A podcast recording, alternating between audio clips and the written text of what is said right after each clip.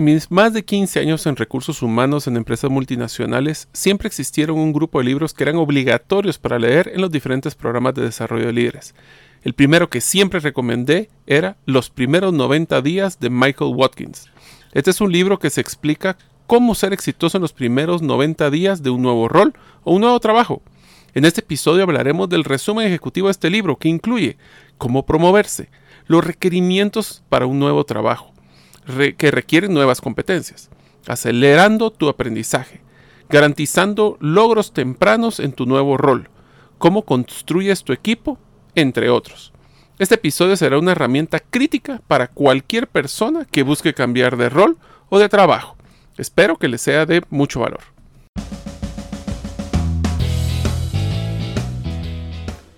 Bienvenidos al podcast Gerente de los Sueños, donde le brindamos las herramientas prácticas, competencias e inspiración para que los líderes de impacto cumplan sus sueños. Soy su anfitrión, Mario López Alguero, y mi deseo es que vivas la vida con pasión, resiliencia y templanza. Bienvenidos.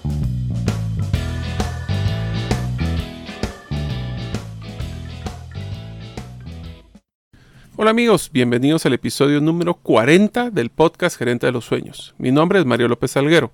Recientemente mi padre falleció, pero le recuerdo por muchas enseñanzas que me dio en mi vida. Algunas de estas son, el Aragán siempre trabaja dos veces. La integridad y tu nombre no son negociables. Y no importa los retos que te tire la vida, tu actitud definirá los resultados. Deseo agradecerte que nos escuches el día de hoy. Si todavía no eres parte de la comunidad de los sueños, puedes hacerlo suscribiéndote a nuestros correos electrónicos, ingresando a la página gerentedelosueños.com o a través de nuestro listado de difusión de WhatsApp, enviando tu nombre al más 502, más 502 para aquellos que nos escuchan fuera de la frontera de Guatemala, y el número de celular 5017 1018. Repito, 5017 1018. Hola amigos, recuerden que con mi amigo César Tánchez del programa de Trascendencia Financiera hemos desarrollado un webinar totalmente gratuito llamado Las 5 razones para considerar invertir en criptomonedas.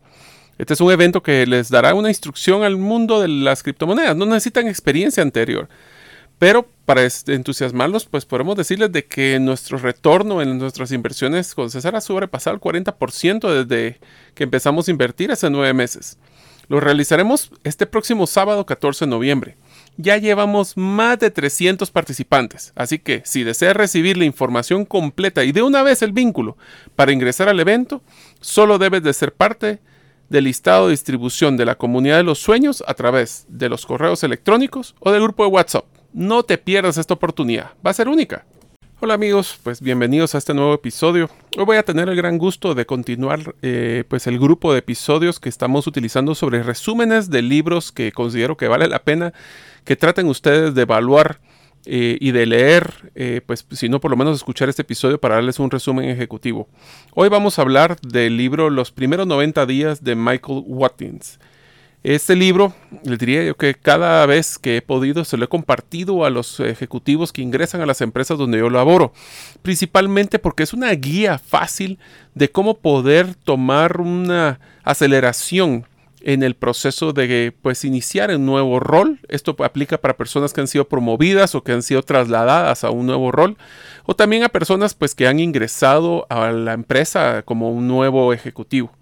Eh, lo que vamos a ver en este episodio eh, básicamente se incluye eh, cinco temas. El primero es cómo promoverse a sí mismo. Ahora, esto no es hacer relaciones públicas, ya vamos a entrar a ver ese detalle, qué significa. Segundo es cómo poder aprender del nuevo rol de una forma más rápida.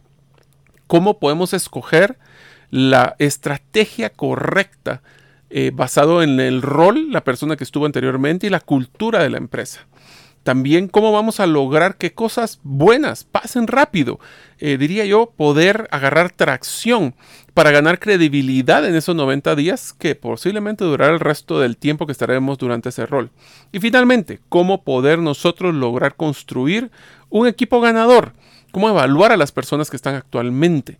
Cómo poder evaluar eh, cuáles son las competencias que deberíamos de necesitar adicionales para poder crear un equipo que me va a llevar a ser exitoso, no solo ahora, sino que en el futuro. Así que si les llama la atención, empezaremos con el primer capítulo que es cómo promoverse a sí mismo.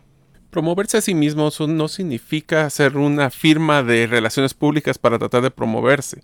Significa poder prepararse mentalmente para moverte a ese nuevo rol, tratando de dejar el pasado en el pasado y tratar de empezar corriendo este nuevo rol, trabajando eh, pues muy fuerte y aprendiendo lo más que puedas a través de tu nueva posición. De otra forma yo digo que esto significa tratar de estar consciente de que lo que te trajo a ser exitoso hasta este punto no necesariamente va a ser la base para poder ser exitoso en este nuevo rol.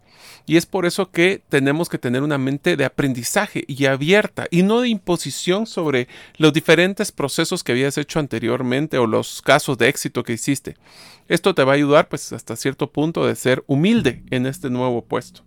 Un ejemplo de esto es por, lo pone en el libro con Douglas Ivester. Él fue promovido para ser el presidente o el CEO de Coca-Cola en 1997, después de haber trabajado como el Chief Financial Officer o el director financiero de, la unidad y también como el director de operaciones. En 1999, después de varios eh, retos que tuvo, problemas que tuvo, eh, pues Ivester, pues al final le pidieron que resignara. Ahora, para otras personas que estaban en parte desde afuera, Ivester estaba preparado para ser el candidato idóneo, conocía la parte de operaciones, conocía la parte de finanzas de la organización, que posiblemente eran las dos partes más importantes. Era un eh, contador eh, y era pues una de las personas que había estado preparándose para esta posición. Lo que pasa es que una de sus grandes virtudes que lo llevó a ser exitoso, como en la parte financiera, como en la parte de operaciones, era esa, gerencia eh, pequeña, de hacer microgerencia. Esto quiere decirse meterse muchísimo al detalle. Entonces, ¿qué es lo que pasa? Cuando pasó a ser un rol como el del presidente o el CEO, su rol ya no podía ser microgerenciar, tenía que ser ver la parte más estratégica, más de planificación. Y el no poder soltar esa costumbre que lo había hecho exitoso hasta el momento fue una de las razones por las cuales él no fue exitoso en este nuevo rol. Uno de los retos más grandes que se tiene cuando tomas un nuevo rol es que pues posiblemente la persona que se retire no necesariamente va a ser una transición, pues idealmente que se haga una transición o si no va a ser una transición posiblemente muy corta. Esto quiere decir de que tienes que prepararte previamente a tomar ese rol para poder aprender lo más posible. Para eso tuviste que haber hecho tu, investigación sobre el rol. Eh, por eso es que es tan importante preguntar e investigar cuál es ese rol y ese proceso antes de entrar para que trates de entrar corriendo a una posición y no solo entrar a ver qué es lo que está pasando. Esto va a ser una gran diferencia en esos primeros 90 días porque se nota que tomaste la iniciativa proactiva de buscar información previo a ingresar. Tienes que también cambiar tu mentalidad. Tienes que estar claro de que esta nueva posición significa soltar esos paradigmas del pasado. Es por eso de que para poder iniciar un nuevo rol corriendo, tienes que tomar en cuenta de que tu tiempo empieza desde el momento que te posiblemente te confirman que vas a pasar esta posición. No son 90 días desde que estás en el rol, sino que posiblemente desde que eres confirmado. Por eso puedes empezar a hacer eh, reuniones con tu jefe, nuevo jefe o la junta directiva, con compañeros, con eh, inclusive potenciales clientes. Esto es importante para poder entender que cuáles son esas reglas que vas a tener que aprender de la convivencia dentro de la organización, pero más importante, dónde están las prioridades para realmente hacer un impacto. Y entra una recomendación que para mí es invaluable y es deberías de hacer un análisis de cuáles son las competencias gerenciales que posees como principales fortalezas y principales debilidades. Adicionalmente, debes de hacer un mapa sobre cuáles son esas competencias y debilidades del rol que estás jugando para poder ver dónde tus fortalezas van a encajar con ese nuevo rol y qué debilidades puede ser que tengas eh, en tu rol actual y posiblemente en el futuro. Esto lo que vas a lograr hacer es entender cómo es ese encaje que puede existir. También sería interesantísimo entender cuáles fueron las situaciones o lo que fue el factor de la búsqueda de cambio en esta posición, ya sea porque fue por el tema de la persona, por el tema de expectativas, por el tema de comunicación. ¿Cuáles fueron esos retos que llevaron a que fuera a cambiarse a la persona que actualmente se encuentra? O si es un rol nuevo, ¿cuáles son esas expectativas que están teniendo? Aquí es donde nosotros tenemos que aprender eh, una palabra que es ambidiestro. Ambidiestro significa crear esa eh, oportunidad de poder ser flexible y no solo en el caso de ambidiestro significa poder escribir con la mano derecha al mismo tiempo que la mano izquierda. Esas competencias que tú tienes, y por ejemplo eres una persona que viene de la parte comercial, tendrías que estarte fortaleciendo en temas como finanzas, temas como recursos humanos y así es ser un gerente más integral. Y esto va a requerir que también busques eh, asesoría dentro de la organización previo a que ingreses dentro de esta nueva posición. Otra cosa que es muy importante es para poder eh, encontrar cómo poder moverse dentro de la cultura, es sumamente importante que trates de hacer un mapa de quiénes son las personas que tienen mayor interacción esta posición, quiénes son sus jefes, quiénes son sus promotores, quiénes son los de quién eres cliente, para poder entender el ecosistema que existe dentro de esta nueva posición. Ahora, la siguiente parte, cómo acelerar nuestro aprendizaje. Esto es sumamente importante porque al entrar va a ser, vamos a ser bombardeados de toda la información que era relevante para la posición antes que tú entraras. Y si es nueva, no hay ni siquiera información el cual puedes buscar. Y lo que tienes que ver es, al tomar en cuenta cuáles son esas obligaciones y responsabilidades de la nueva posición, es sumamente importante que definas un plan de aprendizaje lo que hemos visto que muchas personas pierden muchísimo tiempo a la hora de ingresar a una nueva posición es que llegan el día cero en blanco y empiezan y llevan muchísimo tiempo en tratar de aprender lo que deben de aprender. Para esto es importante que al tener un rol, por ejemplo, si tienes un rol comercial, es sumamente importante que conozcas el ecosistema, que es quiénes son tus clientes, quiénes son tus proveedores, si es eh, al mismo tiempo un rol comercial, quiénes son los retos que tienes a nivel de procesos, quiénes son los que te proveen tu producto, cuáles son las restricciones y problemas que han tenido productos en el pasado, cuál es tu equipo de trabajo directo o indirecto, quiénes han sido cuello de botella o si tú eres cuello de botella para alguien más. Pero también esto incluye eh, hablar de lo que es la organización. Por ejemplo, debes de aprender claramente tres cosas cuál es la cultura de la organización, cuáles son los procesos de la organización que van relacionados a tu rol y cuál es la, hablemos la política o los, los eh, juegos de poder que existen con esa posición. Tú eres un gerente de ventas donde hay tres más. Existe una lucha de poder, existe una pugna, quién es tu jefe, cómo se evalúa. Tienes que buscar ese eh, plan de aprendizaje. Yo realmente a los ejecutivos que veo que son sumamente exitosos, el día uno ya tienen un listado de todas las cosas, de nuevo, la cultura, de los procesos y las políticas que requiere esta posición para que no solo llegue a ser hoy es mi primer día y no sé qué es lo que voy a hacer. Eso demuestra preparación cuando tienes ese listado. A ver, les vamos a dar tres o cuatro preguntas de qué son las que deberías de manejar para aprender o poder hacer un plan de aprendizaje en un nuevo rol. La número uno, ¿cuáles son los principales retos de la organización que está de forma inmediata. Y aquí les voy a poner un pequeño paréntesis. No solo se enfoquen ahorita que estamos en una época posiblemente de retos por las pandemias, que, la pandemia que hemos pasado, sino que pónganse a pensar cuáles son y pregunten cuáles son los retos que tiene la organización para los próximos años. Eh, de, corto, mediano y largo plazo. La siguiente pregunta, ¿por qué es que la organización está teniendo estos retos? Es un tema de flujo, es un tema de clientes, es un tema de procesos, es un tema de producción. ¿Qué es lo que generó estos retos? Número tres, ¿cuáles son las oportunidades no desarrolladas que pueden generar el mejor crecimiento en esta organización? Imagínense qué interesante poder saber todas esas potenciales que no se desarrollaron, ya sea por tiempo, por flujo, o por atención, o por actitud de, las personas que estuvieron anteriormente.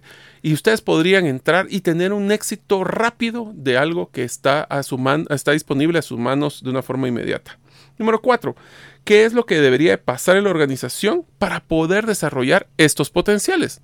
Ya lo identificamos, ahora qué es lo que lo está limitando o qué es lo que debería de hacer la organización para cambiar.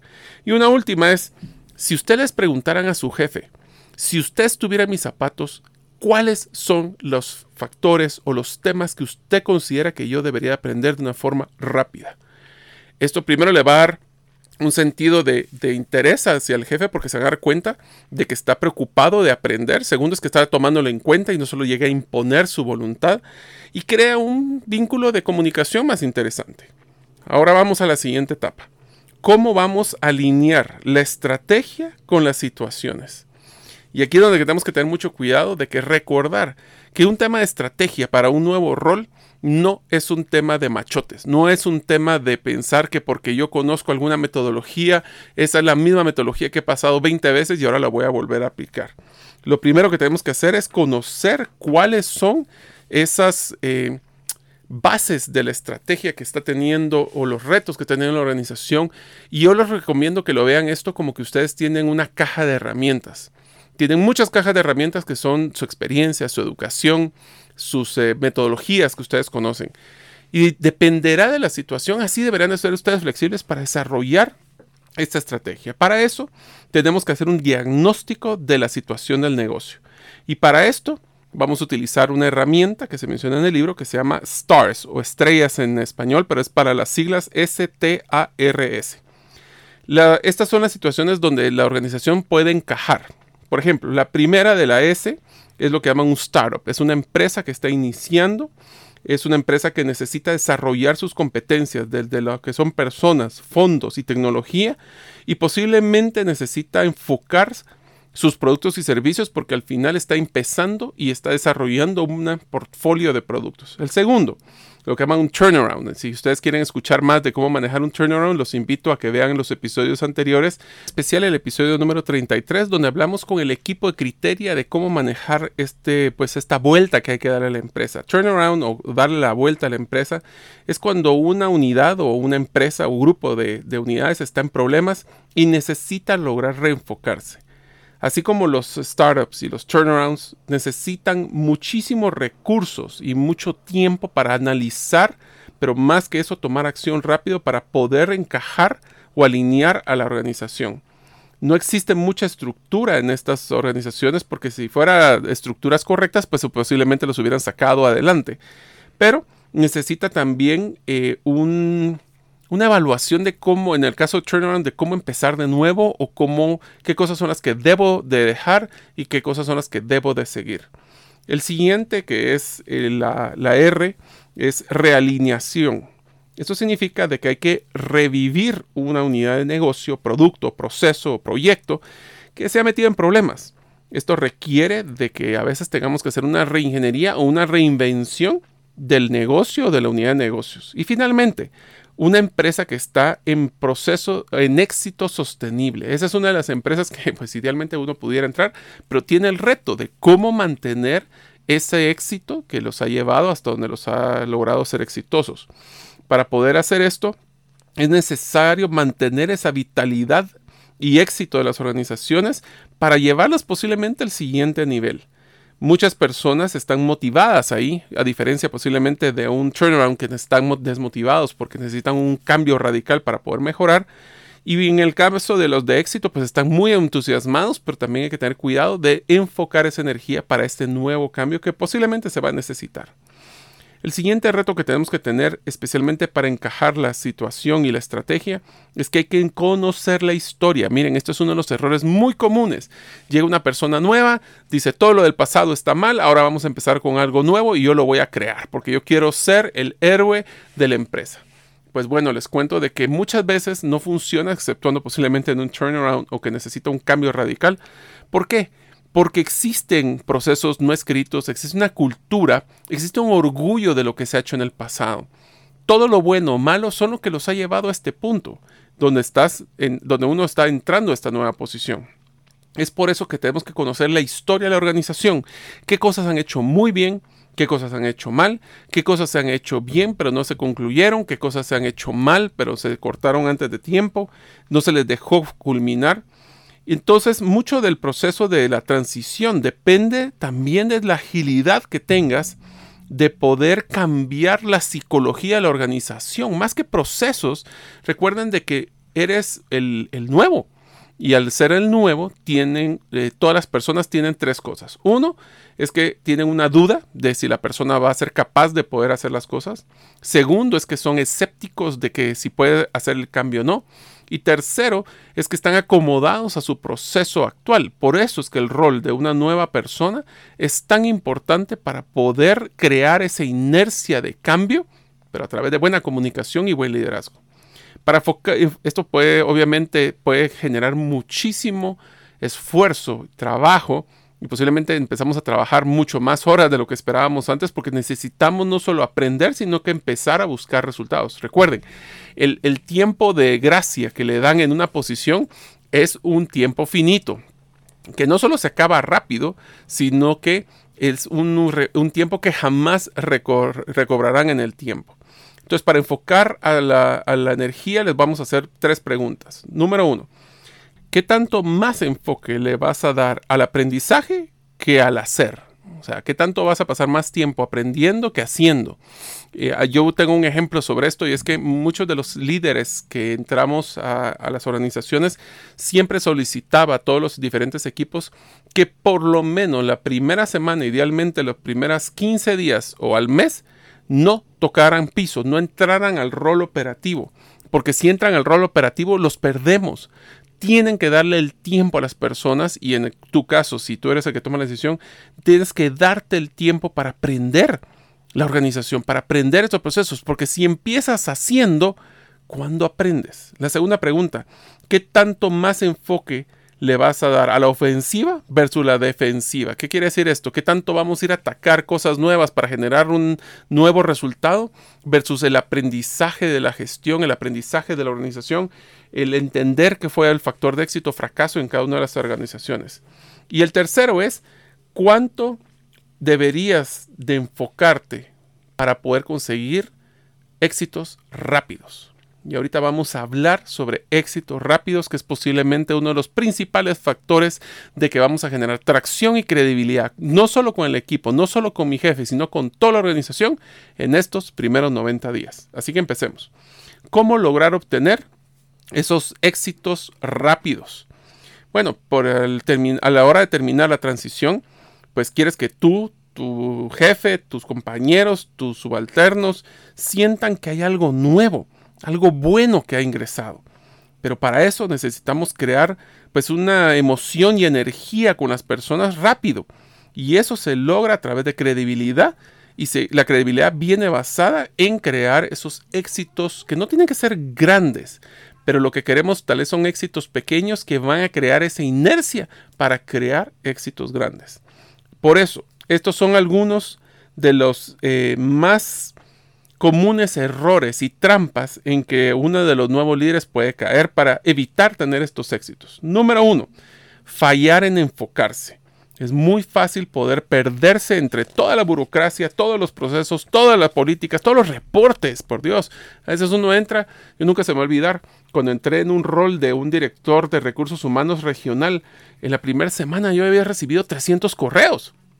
¿Por qué? Porque esos eran los reportes que recibía la persona anterior, reportes que posiblemente el 90% primero no eran de mi incumbencia, sino que solo los mandaban para que el de recursos humanos tuviera copia.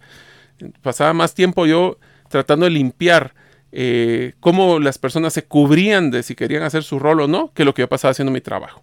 Otra de las trampas es no tomar en cuenta la situación del negocio. Ahorita si por ejemplo estás entrando en un nuevo rol, tenemos que tomar en cuenta que la situación del negocio va a ser un poco más compleja por la crisis que se ha generado económica y social de la pandemia. El siguiente, no ajustarse a la cultura corporativa. Eh, este es un ejemplo muy sencillo. Si, si estás trabajando en una empresa nueva, posiblemente la cultura y viene de un mundo corporativo, la cultura va a ser mucho más relajada, va a ser mucho más dinámica. Si trabajas con jóvenes y vienes de trabajar con un grupo ya un poco mayor, todas estas cosas son las que tienes que considerar para realmente crear esa inercia y tracción. La siguiente. En unos momentos continuaremos con la segunda parte del episodio del podcast Gerente de los Sueños. ¿Sabías que una de las mejores herramientas para poder sobresalir en una entrevista para un nuevo trabajo es realizar una investigación a detalle de la empresa que estás aplicando? en especial de su cultura, sus productos, inclusive de sus retos. Al momento de entrevistar, que el entrevistador realice las preguntas de tu experiencia, podrías contestarlas haciendo referencia a los productos de la empresa o su cultura, lo que evidenciará claramente que te preparaste para la entrevista. Recuerda también que es correcto realizar preguntas para conocer la empresa, la posición, sus obligaciones y sus expectativas. Yo te recomiendo utilizar la siguiente pregunta. ¿Cuáles son los principales retos que poseerá la persona que quede seleccionada en esta posición en sus primeros 90 días? Esta te va a servir aplicando lo que estás aprendiendo en el libro en este episodio. Fallar en enfocarse en las cosas que van a generar valor y éxito ante los ojos de tu jefe. Es sumamente importante, no solo para un nuevo rol, es más, cada vez que hacen una evaluación de desempeño, eso debería ser uno de los factores claves, es conocer las expectativas de tu jefe. Muchas veces conozco jefes, incluyéndome, que a veces no estamos tan claros porque es una posición nueva, entonces no estamos tan claros. Debemos de construir, co-construir con el jefe cuáles son esos retos, cuáles son esos éxitos, cuáles son esas cosas que son críticas ante sus ojos que yo debo de realizar de una forma rápida. Y la siguiente es tratar o dejar que los medios sean superiores a los resultados. A veces decimos, bueno, vamos a incrementar, yo soy un nuevo gerente de ventas. Yo lo que voy a hacer es que voy a incrementar un 30% las ventas en eh, los primeros tres meses. Excelente, uno dice, bueno, primero estamos sobre ofreciendo algo que espero que podamos cumplir. Pero segundo, si eso implica de que nosotros vamos a hacer un proceso de dar más crédito a los clientes, de afectar y bajar los precios, y hacer pues procesos que tal vez eran comunes en la empresa anterior, pero no en esta, y estamos utilizando ir en contra de la cultura ir en contra de las políticas, posiblemente vamos a llegar a esa meta, pero no necesariamente voy a seguir en la empresa. Es por eso que también no solo tenemos que enfocarnos en las metas de corto plazo, tenemos que ir hacia las metas de largo plazo. Por ejemplo, en los primeros 90 días es sumamente importante, como mencionamos, hablar de la credibilidad y de crear esa inercia. Para esto tenemos que enfocarnos en, primero, ser consistente en todos los temas críticos y prioridades de la organización. Para eso las tengo que conocer. Segundo, tenemos que introducir nuevos patrones y comportamientos que son los que quieres implementar en la organización. Voy a poner dos ejemplos de esto. Uno de los ejemplos es, en la organización se tenía mucho desorden porque las personas eran muy desordenadas, por ejemplo, con el horario. Bueno, una de las cosas que ustedes podrían empezar a hacer es poner un orden y decir claramente a las personas, bueno, miren, eh, primero muchas gracias, estoy presentándome y quisiera decirles algo que son importantes para mí. Una de las cosas es la puntualidad, así que yo voy a poder tomar nota de la hora de entrada de las personas, o si es un tema que no es relevante para usted las horas, sino que los resultados, es parte de lo que nosotros tenemos que dejar claro ante la organización y hasta de los equipos. Otro ejemplo que a mí me tocó vivir, pero claramente es que puede existir una cultura de incumplimiento. Se deja, podemos tener reuniones semanales y eh, después de esa reunión semanal siempre se hace una agenda y se ponen ciertos compromisos. Bueno, la semana siguiente están acostumbrados a que, bueno, ¿y quién logró sus resultados? Y tal vez uno o dos levantaban la mano y el resto no importaba. Pues si para ustedes eso no es aceptable, pues es parte de lo que tenemos que crear esos nuevos patrones y esas nuevas conductas para generar esa credibilidad. Por eso es tan importante que los primeros 30 días la gente va a estar evaluándolo con un ojo de águila a nosotros. Nuestros comportamientos, nuestra comunicación, hasta nuestra forma de vestir están siendo analizadas y evaluadas por todo el personal, ya sean subalternos, sus compañeros, inclusive sus jefes. Voy a poner un ejemplo para que se rían, pero yo cuando trabajé en la industria automotriz, entré a la parte corporativa eh, y los primeros tres días de trabajo llegué en traje, ¿verdad? Corbata, con mi saco, mi pantalón. Después del tercer día me llama uno de los vicepresidentes y me dice, mire Mario, discúlpeme, pero aquí no estamos en un banco, así que por favor deje de venir de traje porque solo se mira como que usted es una persona demasiado eh, complicada y viene de un mundo corporativo. Relájese, venga en jeans o venga en, en una ropa más casual. Y yo dije, bueno esa es una de las cosas que tuve que aprender rápidamente, a cambiar mi ropa de una forma más casual porque así era la cultura de la organización. Vamos a la siguiente etapa. ¿Cómo vamos a negociar el éxito? Tenemos que negociar con nuestro jefe o con nuestra junta directiva si es que eres el gerente general y si no, contigo mismo si es que estás tomando un rol de emprendimiento y deberías de establecer cuáles son esas expectativas realísticas porque obviamente estamos en un turnaround, un cambio, todo el mundo quisiera que fuera un, cambio inmediato de 90 días, pero la pregunta es, ¿ese cambio va a ser sostenible? Por eso es tan importante de que cuando hables con tu jefe, hablen sobre cuáles son esas expectativas. Yo quisiera, sí, pero en estos primeros 90 días, ¿qué es lo que crees que debería ser lo clave que debería cumplir para poder sentir que, estoy, que contrataste a la persona correcta? Esto es una de las cosas. Tenemos que crear un consenso. No solo el concepto de imposición por parte del jefe hacia nosotros, sino que también nosotros tenemos que dar nuestro punto de vista. Eh, hay una frase que dice, eh, nunca sobre, ofrezcas eh, y trata de sobrecumplir. ¿Por qué? Porque lo que pasa es que nosotros está, sí, con tal de decir que sí al jefe, porque es lo nuevo, nos metemos en serios problemas después.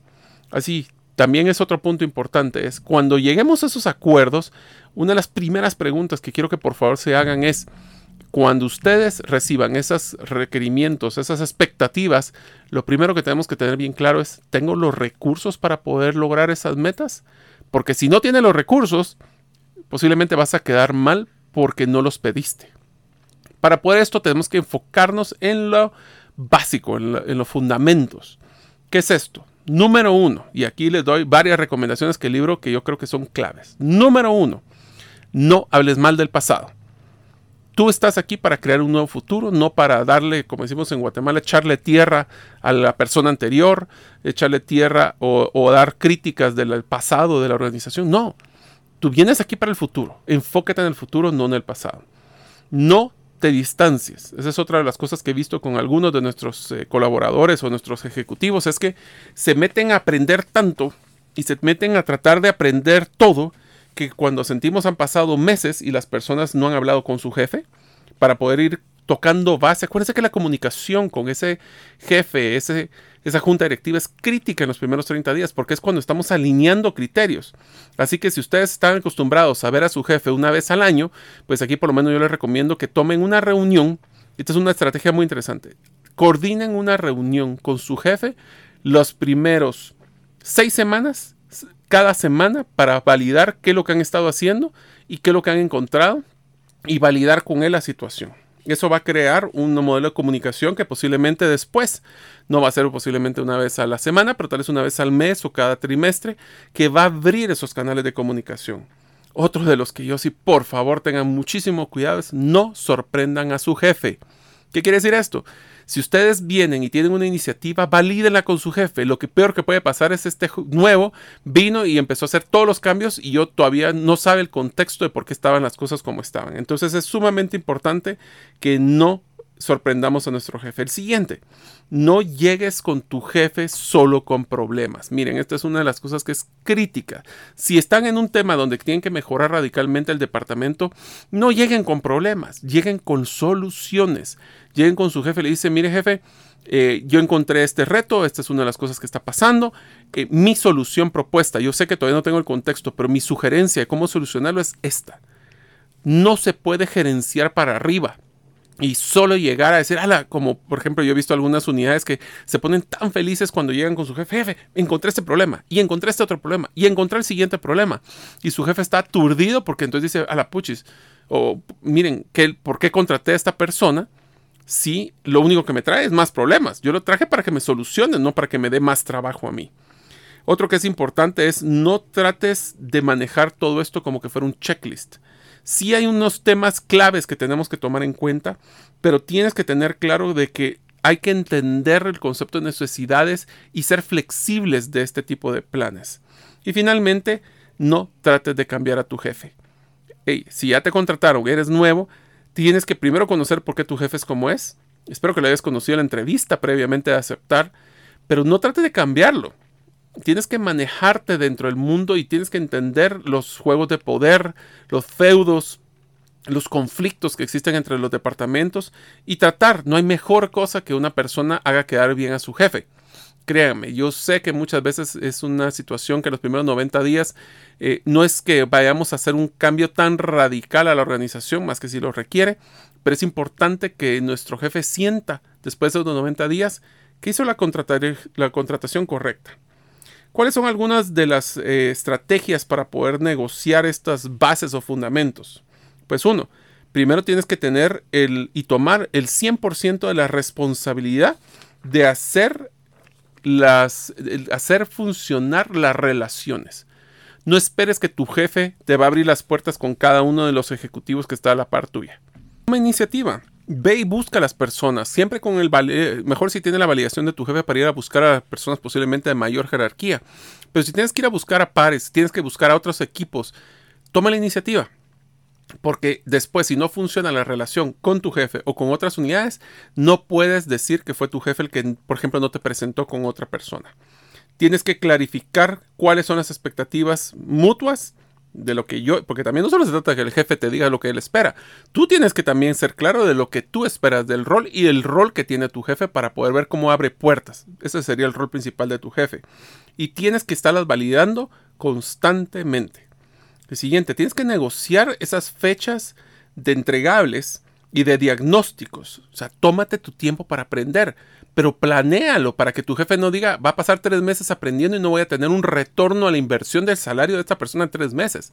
Pues tómate tu tiempo. Mi recomendación es primeros 15 días es 100% inmerso en la cultura, en los procesos y todo lo que tiene que ver con tu rol. Los siguientes 15 días empiezas ya a tomar roles operativos, pero no deberías de tener el 100% de involucramiento en rol operativo si no hasta el tercer mes. Y finalmente tienes que tratar de buscar esos éxitos rápidos porque son importantes para tu jefe. Esto va a lograr que genere una buena expectativa, que cuando haga un análisis, tal cual como que fuera una evaluación de desempeño, en esos primeros 30 días, o 60 o 90 días, vas a poder decir el jefe, contraté a la persona correcta. La siguiente parte es cómo logras alinear los logros que vas a tener en estas 30, 60 y 90 días.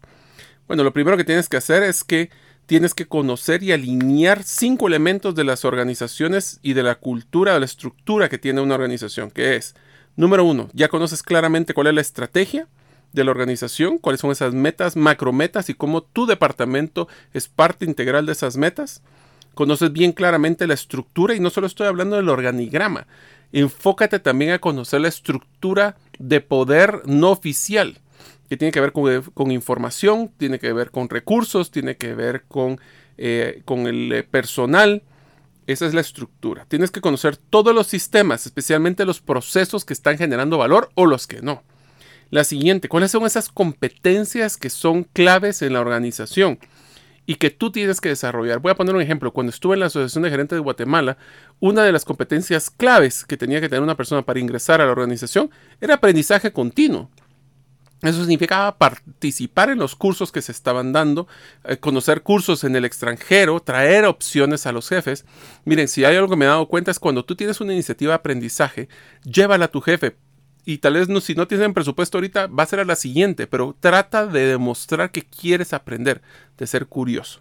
Y finalmente, ¿cuál es esa cultura? Desde lo que son valores, normas, hasta lo que son los procesos no escritos de cómo se manejan las cosas tienes que también enfocarte a no solo conocer estas cinco etapas o cinco eh, partes de la arquitectura organizacional, también tienes que enfocarte a conocer dónde están las desalineaciones en la organización. Por ejemplo, si la estrategia y las competencias están desalineadas, esto quiere decir de que queremos ser personas con una atención al cliente de primera, pero no tenemos una capacitación constante de servicio al cliente eso significa que hay una desalineación entre las competencias o tenemos, contratamos personas.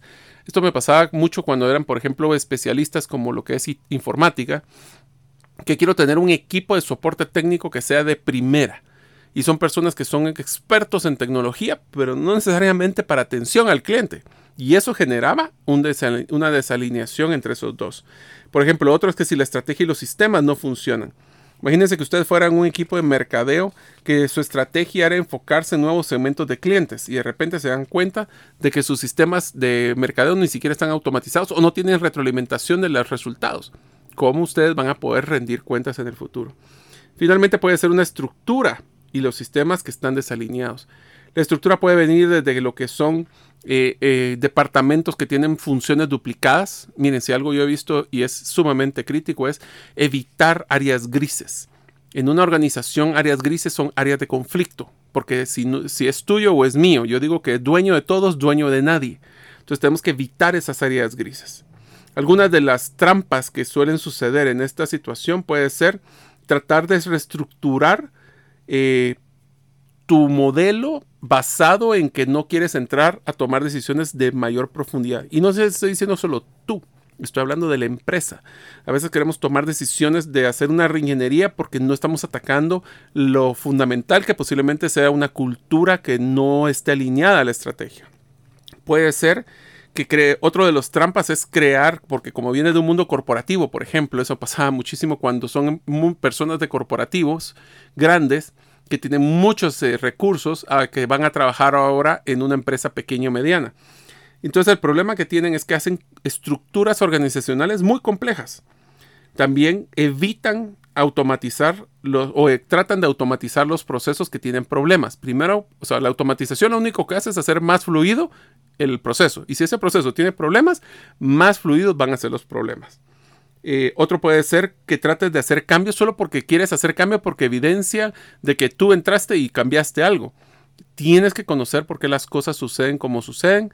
Tienes que conocer por qué las personas actúan como actúan y hacer los cambios que sean necesarios.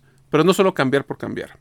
Y finalmente, tienes que tratar, y esto es una de las cosas que son muy complicadas, y les digo que yo cometí ese error, y es sobredimensionar la capacidad de adecuación de las personas en una organización. Yo le llamaba la velocidad de cambio. Yo lo que quería era cambiar al proceso, quería cambiar las culturas, pero el proceso de velocidad de cambio no es tan rápido en las organizaciones. Algunas sí, algunas no. Eso tiene que, y se evidencia mucho, como por ejemplo con el tema de eh, crear eh, equipos diferenciados, innovadores. Hablando de equipos, ya el último tema es cómo crear un buen equipo para generar éxito. Primero tenemos que tratar de crear un equipo que sea integral, que sea unido. La probabilidad es que si estás entrando puede ser que no tengas un equipo integral o que si era tan integral, ahora tienes el resentimiento de que se fue una de las partes de su equipo que era su jefe y ahora tienes que adecuarte a una cultura que ya existía. O puede ser que tienes un equipo disfuncional que vas a tener que tomar decisiones.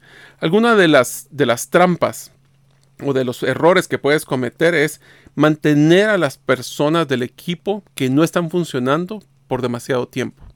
Porque te da miedo hacer cambios trascendentales cuando a veces te das cuenta que hay personas que son disfuncionales, pero llevan tiempo a la organización.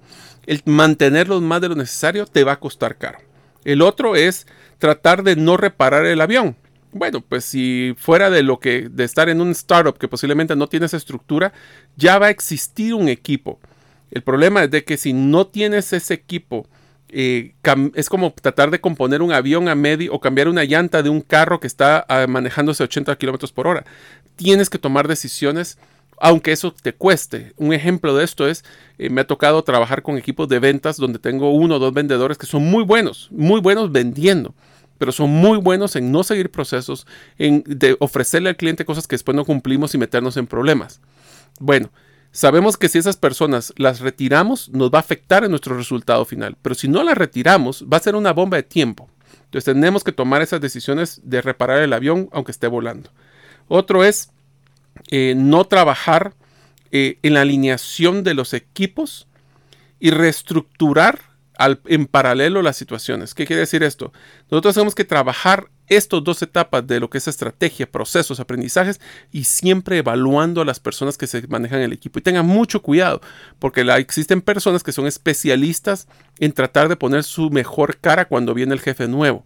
Pero tenemos que entrar a preguntar, hacer pregunta, interactúa con las personas, hazles que bajan la guardia de esa, esa máscara de que ahí viene el nuevo porque ahí lo que puede pasar es que las personas nuevas están muy frustradas o las personas que, las personas que son de mejor desempeño están tan frustradas que ya son apáticas.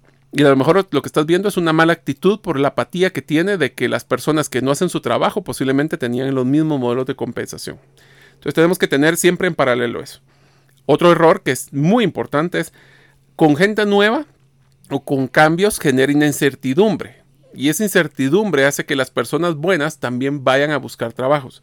Tienes que tratar de retener a las personas correctas.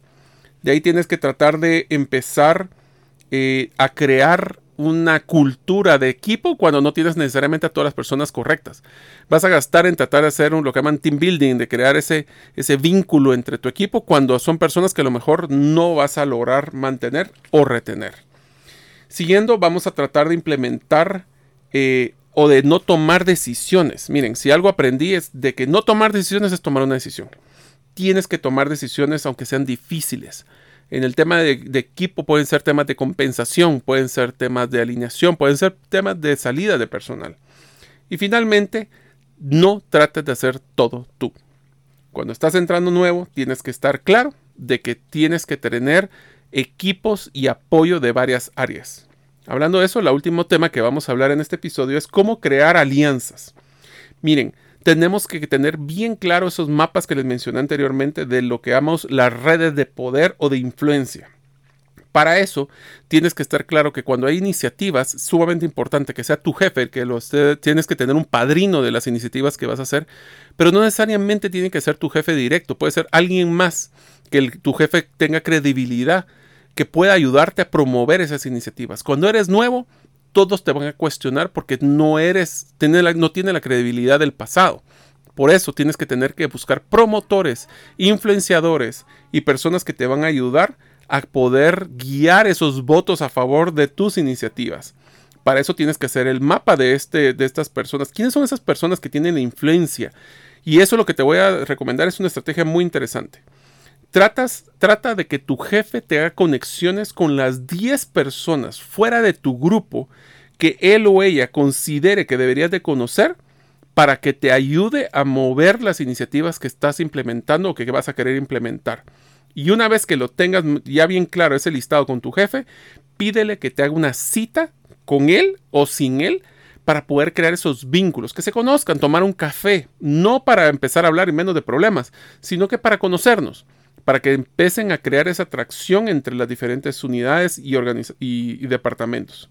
Acuerda, se deben identificar cuáles son las diferentes pues, iniciativas que generan poder en una organización, que son influencia, como lo que es el expertise o el conocimiento, acceso a información, estatus, control de recursos, eh, presupuestos, premios o inclusive la lealtad de las personas. Así que con eso les hemos dado un resumen ejecutivo del libro de los primeros 90 días. Recuerden, en los primeros 90 días es un, es un tema siempre muy estresante para la persona que está ingresando, así como la organización. Trata de enfocarte, trata de aprender, trata de crear esos vínculos que te van a hacer exitosos. Porque si logras en los primeros 90 días crear la inercia y credibilidad, esa será tu carta de presentación en el resto del tiempo que estés en esa organización. Así que espero que les haya servido y busquen la infografía siendo parte de la comunidad de los sueños. Esta infografía va a ser una infografía muy interesante porque va a ser casi que un checklist, de, siguiendo el tema de checklist, de todos los temas que les acabo de mencionar. Traten de sacarle provecho, traten de usarlo cuando, cuando sea una nueva posición o si ustedes están tomando un nuevo rol, porque si en los primeros 90 días lo logran, serán exitosos el resto del tiempo. Nos vemos en el próximo episodio. Gracias por escuchar el episodio de hoy de Gerente de los Sueños. Recuerda que para lograr cumplir tus sueños, solo debes de ponerle fecha y tomar acción. Las notas y material complementario de cada episodio puedes encontrarlo en la página gerentedelosueños.com.